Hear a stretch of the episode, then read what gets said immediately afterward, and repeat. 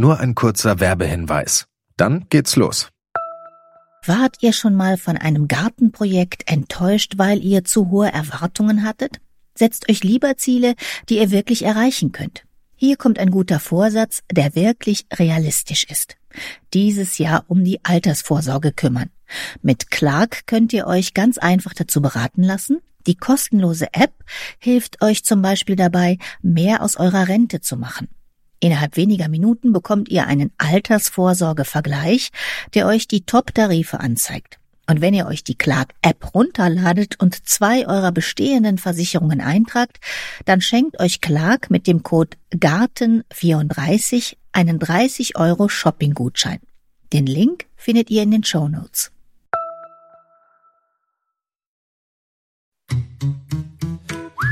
Gartenradio mitten im Grünen. Diesmal geht es um das Mikroklima. Der Begriff fällt ja immer wieder, wenn es um das Gärtnern geht. Und da klären wir jetzt mal, was genau ist eigentlich Mikroklima.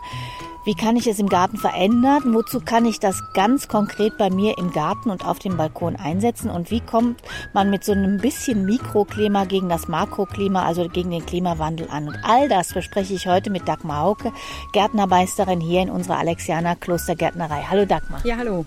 Klären wir doch als erstes mal, was ist das überhaupt? Mikroklima sind quasi alle Faktoren wie die Feuchte, die Wärme, der Wind und damit einfach die Lebensverhältnisse insgesamt aufeinander wirken und wie angenehm es einem ist. Und es geht um die klimatischen Bedingungen in Bodennähe bis zu einer Höhe von etwa zwei Metern. Ja, ich kenne das auch so, also dass man sagt, ein Meter bis Brusthöhe. Allerdings gibt es auch Mikroklima im Boden. Es kann da auch zu Verdichtungen kommen und dann ist das gar nichts, das Mikroklima, weil einfach Staunässe vorherrscht oder einfach Kältebrücken im Boden sind und dann kommen die Pflanzen da auch mit den Wurzeln schlecht durch. Also von dem her, Mikroklima ist in einem begrenzten Raum ein Klima, was man checken kann auf bestimmte Parameter und da fühlen sich die Pflanzen wohl oder eben weniger wohl. Warum lohnt es es sich denn, sich mit Mikroklima zu beschäftigen? Was kann das bringen? Ja, das Mikroklima verändert sich natürlich auch, wenn das Makroklima sich verändert. Und man merkt das daran, dass die Pflanzen kümmern oder eben krank werden. Und da hilft manchmal kleine Maßnahmen oder auch einfach ein Standortwechsel der Pflanzen, wenn man sich da reindenkt, wo kommt diese Pflanze eigentlich ursprünglich her, was mag wohl das Kleinklima sein, in dem die klarkommen. Dementsprechend kann man es eventuell sogar abwandeln. Man setzt eine Pflanze, die halt ein bisschen Wasser braucht, eher an den Teich oder eher in den Schatten. Also solche Sachen, dass man einfach so ein bisschen spielt in den Standorten oder die Standorte sogar einrichtet für die Pflanzen. Manch einer möchte ja unbedingt irgendwelche Pflanzen in den Garten holen. Dann muss er auch gucken, passt mein Garten überhaupt oder kann ich das irgendwie verändern, dass das funktioniert. Mikroklima, das ist ja so ein Begriff, der jetzt durch die Permakultur auch wieder so einen neuen Aufwind bekommen hat, könnte man sagen. Sepp Holzer ist ja der Permakulturpapst in Österreich.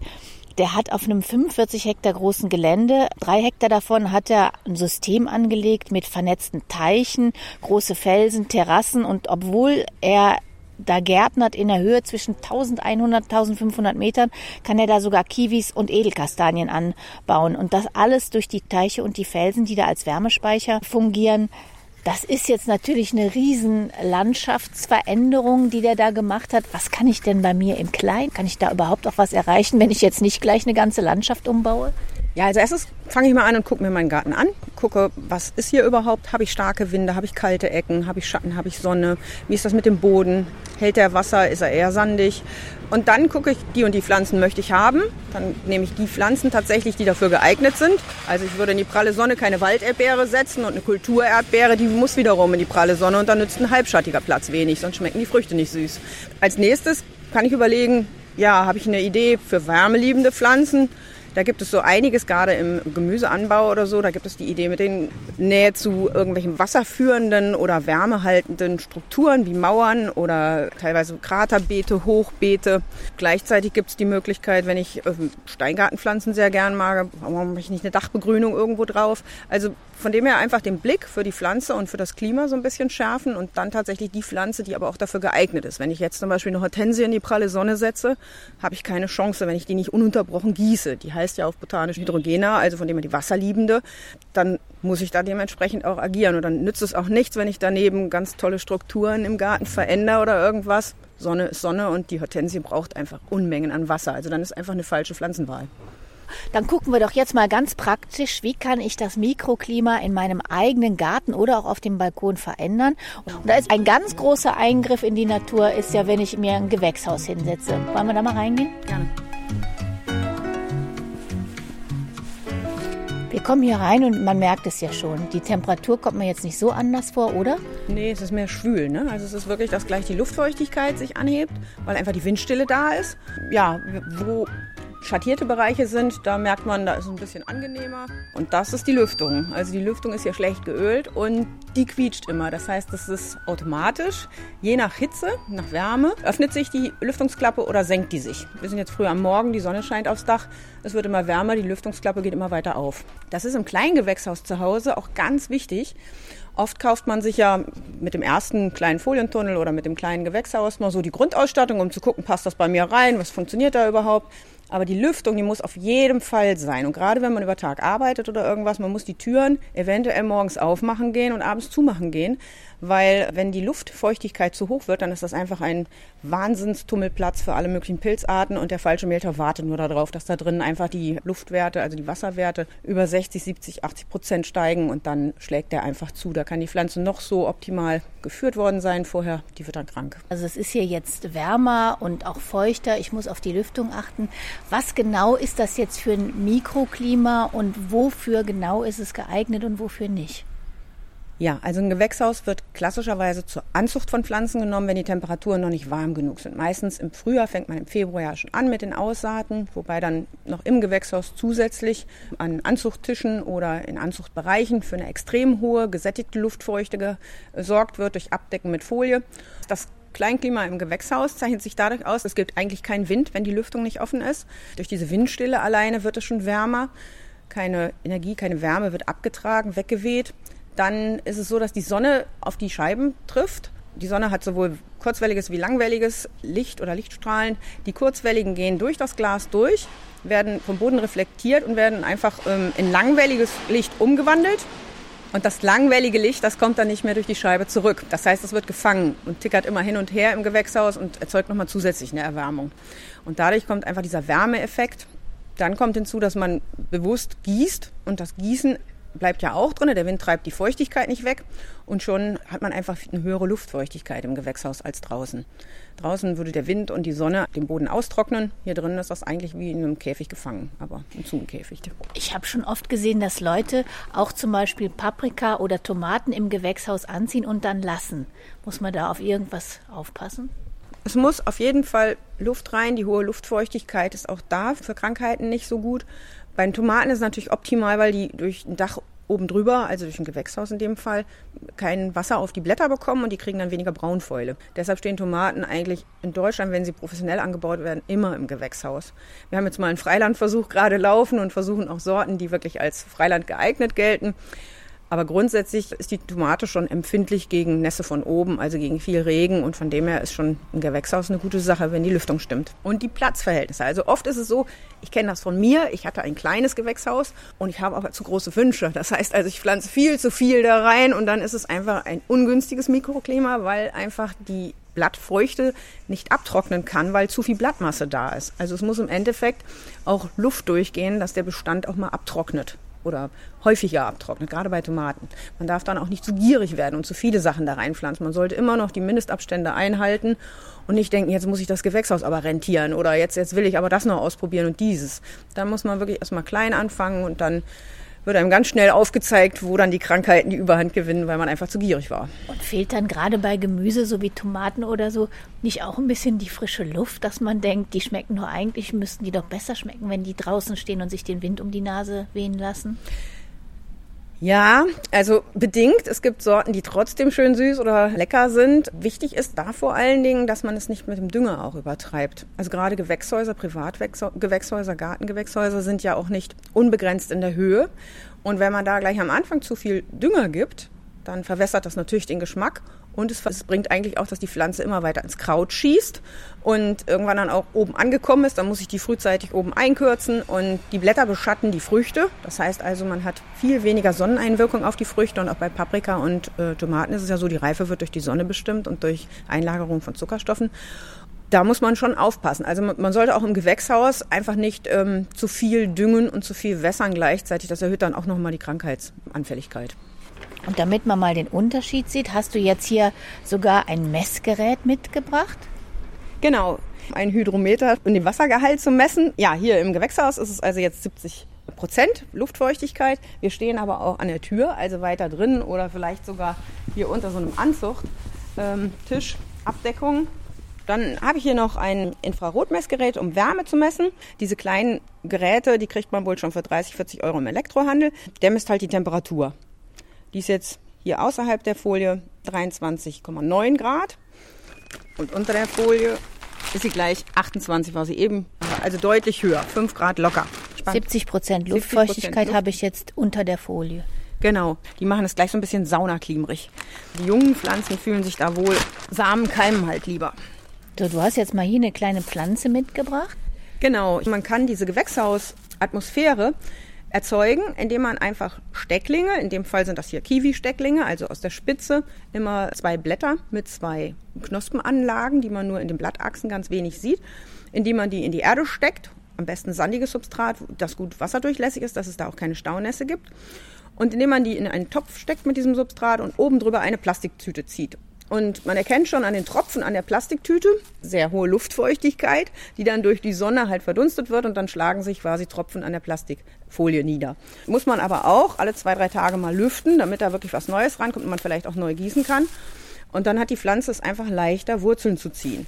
Also diese habe ich vor drei Wochen gemacht. Die erstickt auch nicht unter der Plastiktüte? Nee, das reicht an Atmung, was die hat ja, hier ist noch wenig Wurzelwachstum. Also das dauert einfach dann seine Zeit. Aber man erkennt, dass es der Pflanze gut geht daran, dass die einfach prall weitersteht. Also die lässt die Blätter nicht schlappen, obwohl sie ja abgeschnitten ist und keine Wurzeln hat.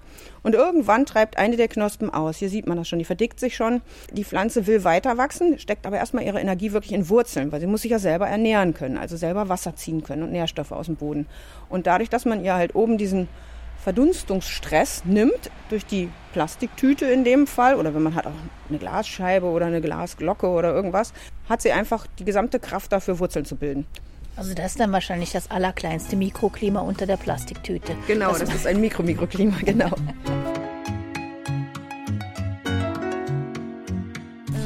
So, jetzt sind wir wieder rausgegangen aus dem Gewächshaus und messen schon mal gleich. Hier draußen sind noch nicht mal 13 Grad, 12,8. Das ist deutlich weniger. Also das Gewächshaus hat da locker 10 Grad rausgeholt. Wenn ich jetzt bei mir im Garten oder auf dem Balkon anfange mit Hecken, mit Teichen und so, wie viel kann ich denn da maximal erreichen? Man spricht immer von 10 Grad, aber es ist natürlich auch eine Empfindungssache. Also wenn man jetzt Schatten hat, dann noch Wasser dabei und ähm, dann kann man im Sommer tatsächlich die Temperatur um 10 Grad senken mit viel Begrünung. Aber wenn man natürlich pralle Sonne hat, dann holt man nicht ganz so viel raus. Aber trotzdem 10 Grad, das ist schon eine Menge. Und im Winter ist es ähnlich. Also da kann man auch durch Wärme oder durch Strukturen, die einfach die Wärme länger halten, ja, das einfach schneller erwärmen, dass man einfach einen schnelleren Wohlfühleffekt hat für die Pflanzen und für den Menschen. Wenn ich jetzt in meinem Garten, ich sag mal, Mikroklima Italien haben möchte, wie kriege ich das hin? Mikroklima Italien. Ja, dann nicht nur durch Marmorstatuen, sondern am besten einfach auch durch Mauern, die das Ganze warm machen, durch eine Südausrichtung. Vielleicht auch einen kleinen Hang, den man anrichtet, sodass die Sonne wirklich wie in so eine Muschel oder so ein Trichter einfällt in den Garten. Wenn man das am Haus angrenzend haben will, hat man dann meistens auch einen Wintergarten oder so, wo man empfindliche Winterpflanzen reinräumt, Kübelpflanzen, aber auch, wo man die Strukturen so macht, dass die Wärme im Garten bleibt und warm bleibt. Steine sind da auch gut, aber im Endeffekt wirklich so ein bisschen windabhaltende, so, so Kesselgärten, sowas ist dann eigentlich eine gute Sache. Und was als erstes einfällt beim Verändern des Mikroklimas im eigenen Garten sind Hecken. Ja, so wunderbar geformte Thujenhecken oder sonst was. Das ist aber im eigentlichen Sinne weniger eine Heckenstruktur. Das ist eher Bäumchen an Bäumchen und wenig Vernetzung untereinander. Dann gibt es natürlich die eigentlichen strukturbildenden Hecken, die Liguster oder Hainbuche. Oder es gibt richtige wilde Naturraumhecken, die auch meistens was breiter sind und viel Lebensraum für viele Arten bieten. Ähm, Benjeshecke oder andere Heckenformen, die einfach vielfältiger sind. Aber die ist ja dann auch dafür da, zum Beispiel den Wind zu brechen, damit es wärmer wird. Macht ja eine Thuja-Hecke auch. Doch, dem Wind brechen tut sie. Aber sie hat dann schon wieder Trockenstress oft und dann wird sie ein bisschen kahl von unten oder dann kippt sie sogar bei Sturm, was eine normale eingewachsene Hecke einfach durch viel mehr Flachwurzelung, durch viel mehr Vernetzung untereinander nicht so einfach tut. Also die ist schon empfindlicher, was unsere starken Klimaextreme angeht. Von dem her ist das eigentlich eine Struktur, die sehr gehätschelt werden muss, für die Natur halt weniger hilfreich. Viele Leute haben ja heute nur noch einen kleinen Garten. Ist Hecke da überhaupt geeignet? Ja, also ich finde schon, weil die meisten Leute fangen an und setzen sich einen Zaun. Und der muss unbedingt blickdicht für den Nachbarn sein, damit man den nicht hört und nicht sieht und auch gar nicht den Rauch von dem abbekommt, wenn er mal grillt oder irgendwas. Also es gibt schlanke Heckenstrukturen mit Hainbuche oder mit Rotbuche kann man das machen. Die kann man ganz wunderbar schlank halten auch. Auch Weißdorn ist schnittverträglich. Kornelkirsche ist eine ganz tolle äh, Hecke, die man auch sehr klein halten kann, wenn man das möchte, die aber auch groß werden kann.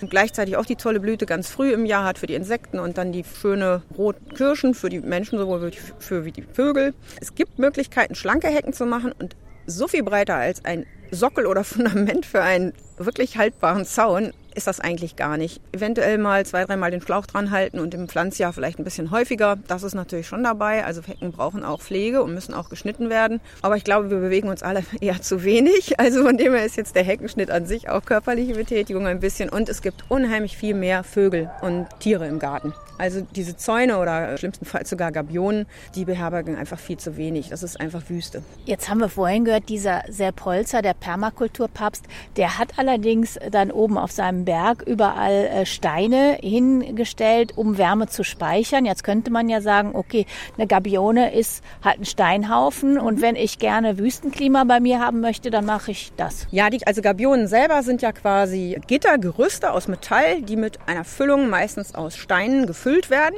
Andere Gabionen, es gibt auch welche, die man mit, ähnlich wie ein Hochbeet, unten mit Ästen, oben ein bisschen höher mit Erde oder mit irgendwelchen anderen Strukturen, ein bisschen mit Stein. Also von dem her, Gabionen an sich sind ja nicht verdammenswert oder so. Also die machen es tatsächlich warm Eidechsen fühlen sich auch in denen zum Teil wohl, aber auch nur, wenn es da verschiedene Lebensbereiche gibt und nicht nur eine, eine Steinart, eine Steingröße. Die heizt sich gut aus, aber die macht natürlich auch so heiß, dass da wirklich gar nichts wächst. Aber wie gesagt, es gibt für die Gabionen auch ganz andere Mischungen, die man reinfüllen kann. Ich kenne das zum Beispiel für Landwirte als Empfehlung, die in einer Europalettenform, also 80 mal 1,20 Meter quasi diese Käfige haben und die füllen die dann mit verschiedenen Materialien. Und dann ist das quasi sogar eine Wildbienenstation, nennen die das, oder, oder einfach eine Nützlingestation, wo alles Mögliche unterkräuchen kann.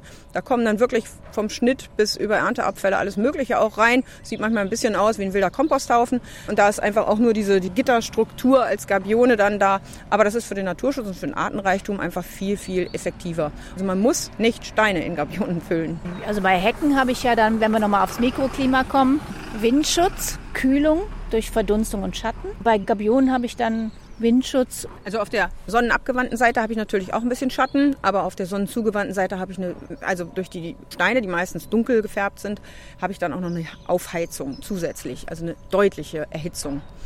Dann natürlich den, den, der Wind, der nicht mehr reinkommt, auch eine Erwärmung, klar. Und ein begrünter Zaun?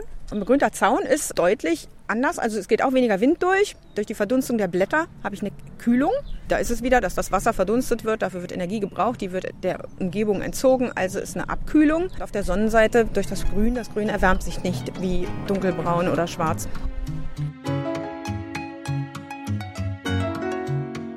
Wenn ich anfangen möchte, mein Mikroklima zu verändern, wie fange ich an? ja, was möchte ich? Bin ich irgendwo in kalten Strukturen und möchte ich eigentlich Wärme in den Garten, damit ich früher mit dem Gemüseanbau anfangen kann? Oder mit, mit, mit ein bisschen mediterraneren Pflanzen, äh, die sich da sonst nicht wohlfühlen? Oder bin ich Wärme exponiert und will eine Kühlung und eine Beschattung erreichen? Also ich würde so ein bisschen gucken, wozu habe ich Platz? Was ist mein Bedarf? Welche Pflanzen möchte ich anpflanzen? Und wenn ich jetzt zum Beispiel das Gefühl habe, dass mein Garten zu langweilig ist oder irgendwas, dann würde ich auch was Bewegtes reinbringen, eventuell tatsächlich sogar sowas wie ein Bachlauf oder Wasser. Wasser ist auch eine Art von Kühlung, auch eine Artenvielfaltserweiterung. Und wenn ich dazu die Möglichkeiten habe, ist das auch eine tolle Sache. Speichert auch die Wärme und gibt die über Nacht ab. Also bringt auch nochmal eine ganz andere Variante vom Klima.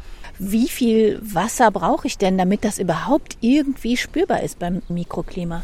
Tja, will ich das auf dem Balkon, dann reicht vielleicht schon ein 20 Liter Gefäß, was einfach da steht und einfach meinen Platz neben diesem 20 Liter Gefäß vielleicht durch eine Umweltpumpe oder durch irgendwas sprudelndes oder irgendwas verändert. Wenn ich aber jetzt tatsächlich große Flächen damit verändern will oder einen Garten richtig oder so, dann muss es eine Wasserfläche geben. Also dann geht es unter ein paar hundert Litern nicht. Teilweise kann man aber zum Beispiel schon bei Wassertanks, die nur 200, 300 Liter haben, wenn man daneben wärmeempfindliche Gehölze pflanzt, also ich denke als Obstbauer natürlich immer an, an Wein, Birne, Pfirsich, dann merkt man da schon deutlicher, dass die sich da wohlfühlen, weil die die Wärme dann nachts abgeben und diese Gehölze einfach von Wärme sehr profitieren. Also das ist schwer genau in Litern festzumachen, aber schon kleine Mengen Wasser erreichen, dass man sich einfach wohler fühlt. Also das ist dann vielleicht gar nicht das tatsächliche Mikroklima, was sich ändert, sondern das empfundene Mikroklima.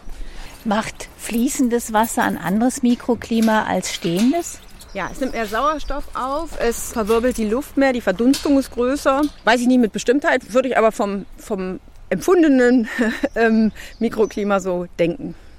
Wir sind jetzt gerade hier in so einen anderen Gartenteil reingegangen. Ja, das ist eigentlich unser Pausenbereich. Den haben wir uns ein bisschen schön gemacht. Und da haben wir eine Hütte gebaut und obendrauf haben wir eine Dachbegrünung angelegt. Und da messen wir jetzt mal, wie da die Temperatur ist. So, wir halten das jetzt mal auf das begrünte Dach. Und da haben 24 Grad. Und wenn wir jetzt quasi unter das Dach oder in die Umgebungstemperatur nehmen, da haben wir nur 16 Grad. Wenn das Dach richtig bepflanzt ist, dann holt die Verdunstungskühle da auch nochmal wieder was raus.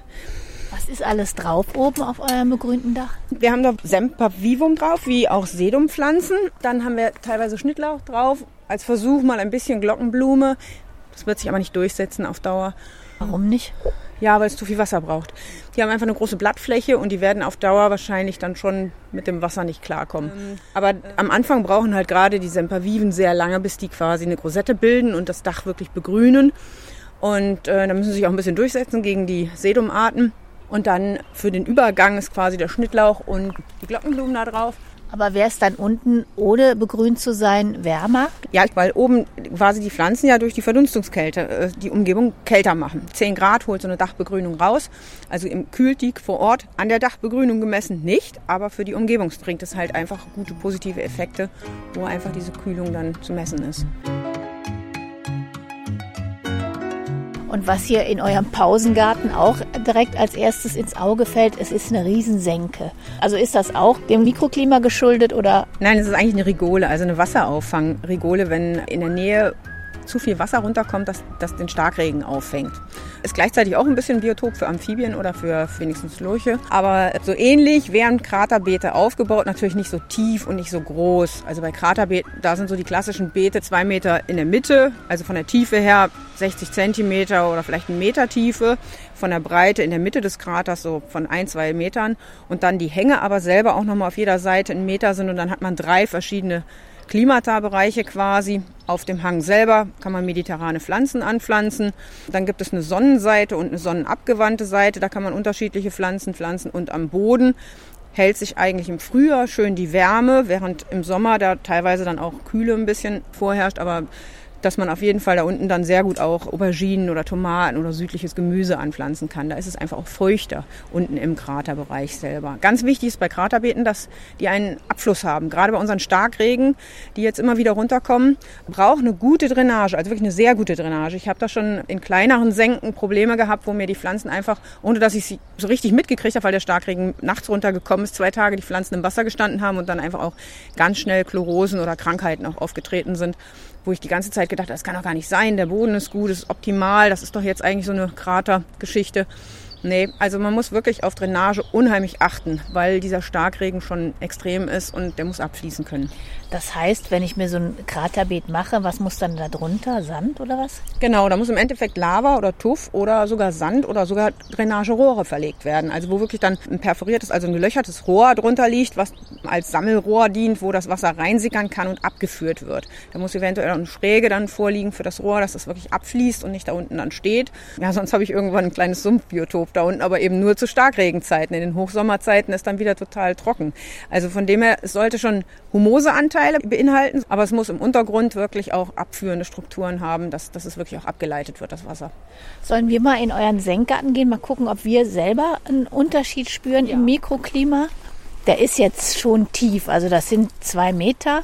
Genau, tief. das ist schon ein richtig großes Gebiet, 20 mal 10 oder so, ja. Bei so einem Kraterbeet, da gibt es eine Südseite und eine Nordseite. Die Südseite hat tatsächlich am Hang den Schatten und die Nordseite hat die Sonne drauf. Also das sollte man auch bei der Anlegung berücksichtigen, dass man die sonneliebenden Pflanzen eher in den Krater auf die Nordseite pflanzt und bei der Südseite eher die, die schattenverträglichen oder nicht ganz so sonnig stehenden Pflanzen pflanzt. Es fühlt sich hier unten anders an. Wir sind natürlich auch windgeschützt. Ja, es ist auf jeden Fall windgeschützt. Das ist das Schöne, genau. Wobei das ja schon bei so einem großen Krater wieder weniger ist als bei einem kleineren Krater. Bei einem kleineren Kraterbeet hat man auch den Vorteil, dass man im Frühjahr quasi abdecken könnte. Dann ist es komplett wie ein Frühbeet. Dann kann man es quasi noch früher nutzen. Man ist wirklich wie in der Senke so ein bisschen raus, ja. Und wie warm ist es jetzt hier unten? Also hier sind es knapp 20 Grad. Und wenn wir auf die Sonnenseite gehen, auf den Hang, da haben wir schon fast an die 30 Grad. Sind nur wenige Schritte, ne? Genau, aber es ist ein Meter Unterschied und es ist gleichzeitig der Sonnenhang und der ist natürlich schon wieder extrem. Und wir haben ja jetzt erst bei 11 Uhr morgens, also da kann man sich vorstellen, dass da im Nachmittag dann richtig die Sonne drauf prallt. Die Sonne wandert dann aber, sodass quasi alle Hänge ein bisschen was abbekommen. Ja, und dementsprechend hat man dann auch die Wärmeverteilung gut. Also ich muss auf alle Fälle dreidimensional denken. Mit Höhen, mit Tiefen. Auf jeden Fall. Man muss natürlich wirklich immer denken, was will ich? Also habe ich die Möglichkeit, Kraterbeete zu machen, also in die Tiefe zu gehen? Oder äh, sage ich eher, oh, da muss ich mich ja noch mehr bücken, das fehlt mir schon schwer. Ich will eher in die Höhe, also will ich ein Hochbeet. Also da gibt es verschiedene Möglichkeiten. Das ist so ein bisschen nach Neigung und nach dem, was ich anbauen will. In welchen Jahreszeiten kann ich denn draußen überhaupt das Mikroklima beeinflussen? Also wir haben ja eben schon gehört, im Frühjahr äh, kann ich vielleicht, indem ich ja ähm, das so anlege, dass es nachts nicht so kalt wird durch Wasser und durch Steine, natürlich früher anfangen mit dem Gemüsebau. Mhm. Durch Abdeckung könnte man es noch mehr verfrühen. Selbst das Kleinklima oder Mikroklima wird ja auch durch Häckselschichten oder Strohschichten oder Abdeckung auch erreicht. Also man kann auch quasi das Mikroklima durch Mulchen fördern, auch übers Jahr. Wenn man mit dem Mulchen bei kalten Jahreszeit beginnt, erwärmt sich der Boden später weil man ja die Abdeckung quasi die Kälte im Boden hält. Wenn man mit der Abdeckung im Sommer kann man aber erreichen, dass die Feuchtigkeit drinnen bleibt und dass quasi die Wärme auch länger gehalten wird. Also von dem her, die auch Mulchschicht an sich bewirkt schon ein, zwei Grad bei den Pflanzen in der näheren Umgebung. Man kann mit den mikroklimaverändernden Maßnahmen eigentlich rund ums Jahr arbeiten. Die im Frühjahr nutzen, wenn man bestimmte Sachen verzögern will mit dem Wachstum oder auch, indem man sie fördern will im Sommer mit, ja, verspäten einfach. Also man kann, man kann da ganz viele Sachen einbauen. Und genauso ist das auch mit dem Anbau. Hat man ein Kraterbeet, dann kann man früher anbauen, aber man kann natürlich auch länger anbauen, weil es länger warm bleibt in diesem Kraterbeet. Also zum Herbst hin oder so hat man dann trotzdem noch die mediterranen Gemüse oder Basilikum, was vielleicht äh, bei jemand anderem schon Ende August durch eine kalte Nacht hässlich geworden ist. Nur der Winter ist der Winter. Der Winter bleibt der Winter, wobei dieser Winter oder der letzte Winter ja eigentlich auch hier fast schneefrei war und von dem her einfach auch, ja, also denke ich, gibt es dieses Jahr auch so wahnsinnig viele Blattläuse, weil es einfach ein sehr milder Winter war. Es gibt natürlich auch total viele Nützlinge, das muss man positiv dann auch sagen. Also von dem her, erstmal würde ich sagen, es gleicht sich aus. Muss man abwarten, wie sich das über die Jahre dann aufbaut. Der Winter, den kann man tatsächlich nur mit einem Gewächshaus, was man komplett zusatzbelichtet, weil die Sonne eben auch ein Faktor ist und dann noch äh, klimareguliert fahren würde, dann könnte man im Gewächshaus einfach so weitermachen wie draußen, nur das wären komplett künstliche Verhältnisse. Und was du auch gesagt hast, also wenn ich das Mikroklima oberirdisch versuche zu beeinflussen, dann tut sich auch unterirdisch was. Ja, sowohl unter- wie oberirdisch. Also man kann auch mit unten anfangen und kann sagen, ich bringe jetzt erstmal ganz viel organische Masse in den Boden. Damit bewirke ich ja ganz viel. Der Boden wird durchlüfteter. Der Boden kann besser Nährstoffe speichern. Das Wasser wird besser gehalten. Das fließt nicht sofort ab. Also von dem her, der Boden ist natürlich Grund. Und wenn ich dann obendrauf noch das ähnlich mache, indem ich den Boden nicht so schnell austrocknen lasse, indem ich mulche, indem ich hacke, jedes Hacken, was quasi die Kapillaren die im Boden sind, die das Wasser von unten nach oben transportieren und verdunsten lassen. Jedes Hacken, was das unterbricht, ersetzt eigentlich zweimal Gießen. Also von dem her, solche Sachen, wenn ich die mit einbaue, dann habe ich, dann ist es rund, dann passt es einfach zueinander. Wie viel kann ich denn bei diesem verrückten Wetter, bei dem Klima, was wir jetzt haben, mit meinem kleinen Mikroklima ausgleichen? dass wenn ich mich jetzt hier bemühe und lege Höhen und Tiefen an in meinem Garten, wie sehr kann ich mich da vom Makroklima schützen? Bedingt, aber das ist auch wieder dieser Sepp Holzer sagt, er hat ja Vernetzungen von vielen Strukturen geschaffen. Und wenn wir das hinkriegen, dass wir irgendwie auf jeden Fall immer irgendwo nicht nur Blühoasen, sondern wirklich auch Wohlfühl- oder Klima-Zwischenräume haben, dann sind das wenigstens schon mal Anknüpfungspunkte, um von da aus weiterzumachen. Also von dem her, das ist wie so, wie so Keimzellen oder wie auch einfach Lehrräume, in denen wir selber auch was über uns und über die Artenvielfalt und über alles lernen. Und von da aus kann das sich ja vielleicht nochmal ins Große wieder umwandeln. Also ich glaube schon, dass von dem Mikroklima da kann man nicht erwarten, dass es das Makroklima oder den Klimawandel wuppt, also wirklich ändert. Aber es kann auf jeden Fall darauf hinweisen, dass es anders geht und dass es anders muss. Hast du irgendwelche Tipps, was du mal ausprobiert hast, wo du gemerkt hast, Mensch, das ist eigentlich eine einfache Sache, die ist aber sehr wirksam? Ja, ich selber habe mir jetzt tatsächlich auch endlich über meine Mülltonnen äh, eine Dachbegrünung angelegt und freue mich da sehr drüber. Selbst wenn da immer wieder Pflanzen eingehen, weil ich mal zu viel, mal zu wenig Wasser oder sonst was habe. Aber es ist einfach auch so schön. Es ist quasi wie so ein kleiner Zen-Garten. Man kommt in Brusthöhe ran und kann da drin rumwursteln. Ja, also alles so, so kleine Sachen, dass man einfach immer so das Gefühl hat, es tut sich was und es geht weiter. Und wir sitzen ja jetzt immer noch hier auf der einen Seite eurer Senkfläche. Und ich meine, wir brutzeln schon ganz schön, oder? Ja, ja wir brutzeln eindeutig. Wenn du jetzt mal bei mir misst auf der Stirn. 35,8. Okay, es fühlt sich an wie 45,8. Dann würde ich sagen, es ist doch irgendwie ein schöner Gedanke, dass man es den Menschen und auch den Pflanzen auf dem Balkon oder im Garten bis zu einem gewissen Grad auch angenehmer machen kann. Man muss eben gucken, was möchte man gerne, dann kann man das Mikroklima auch anpassen. Ich habe auch selber was davon, indem ich länger ernten kann, indem die Pflanzen robuster sind und ich vielleicht weniger Stress habe mit Gießen oder Erfrieren habe. Dagmar Hauke, ganz herzlichen Dank für diesmal. Sehr gerne. Ich sage Dankeschön fürs Zuhören. Mein Name ist Heike Sikoni. Machen Sie es gut.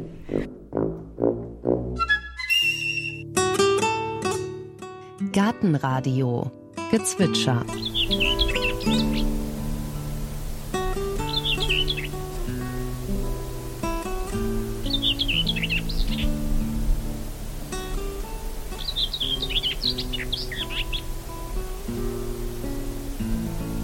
Das war die Dorngrasmücke.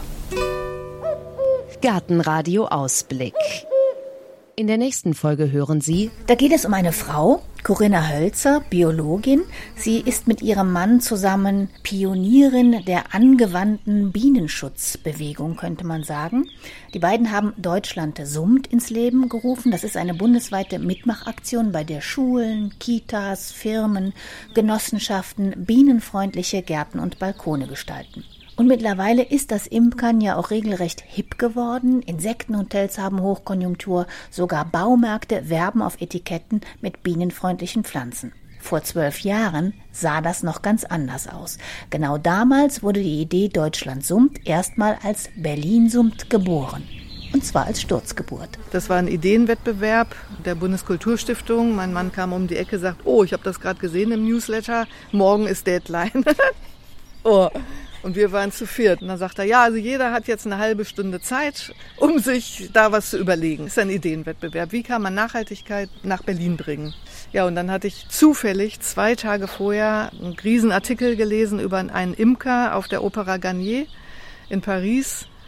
Und war ein, Entschuldigung, geiles Bild von dem alten Imker mit Blick auf Paris und dieses Kuppeldach da von der Opera. Und das hat mich irgendwie inspiriert. Und ich habe ja überhaupt nichts mit Imkern zu tun gehabt, kannte das gar nicht und kannte auch das Wort Stadtimkerei gar nicht. Und das war aber da beschrieben, dass der vor 25 Jahren zufällig entdeckt hatte in Paris, dass die Bienchen sich da auch wohlfühlen in der Stadt. Und der ist quasi im Grunde mehr oder weniger der Gründer der Stadtimkerei. Und diesen ganzen Bericht, den hatte ich halt noch im Kopf und dachte, solche Bilder, sie sind so stark. Und man sah ja, die Medien hatten es ja aufgegriffen, das wollte ich auch. Dann habe ich gedacht, ja, Berlin summt. Honig von prominenten Dächern der Hauptstadt. So hieß dann eben der Titel. Und da waren wir einer von 14, die von 870 ausgewählt wurden. Und dann haben wir halt angefangen.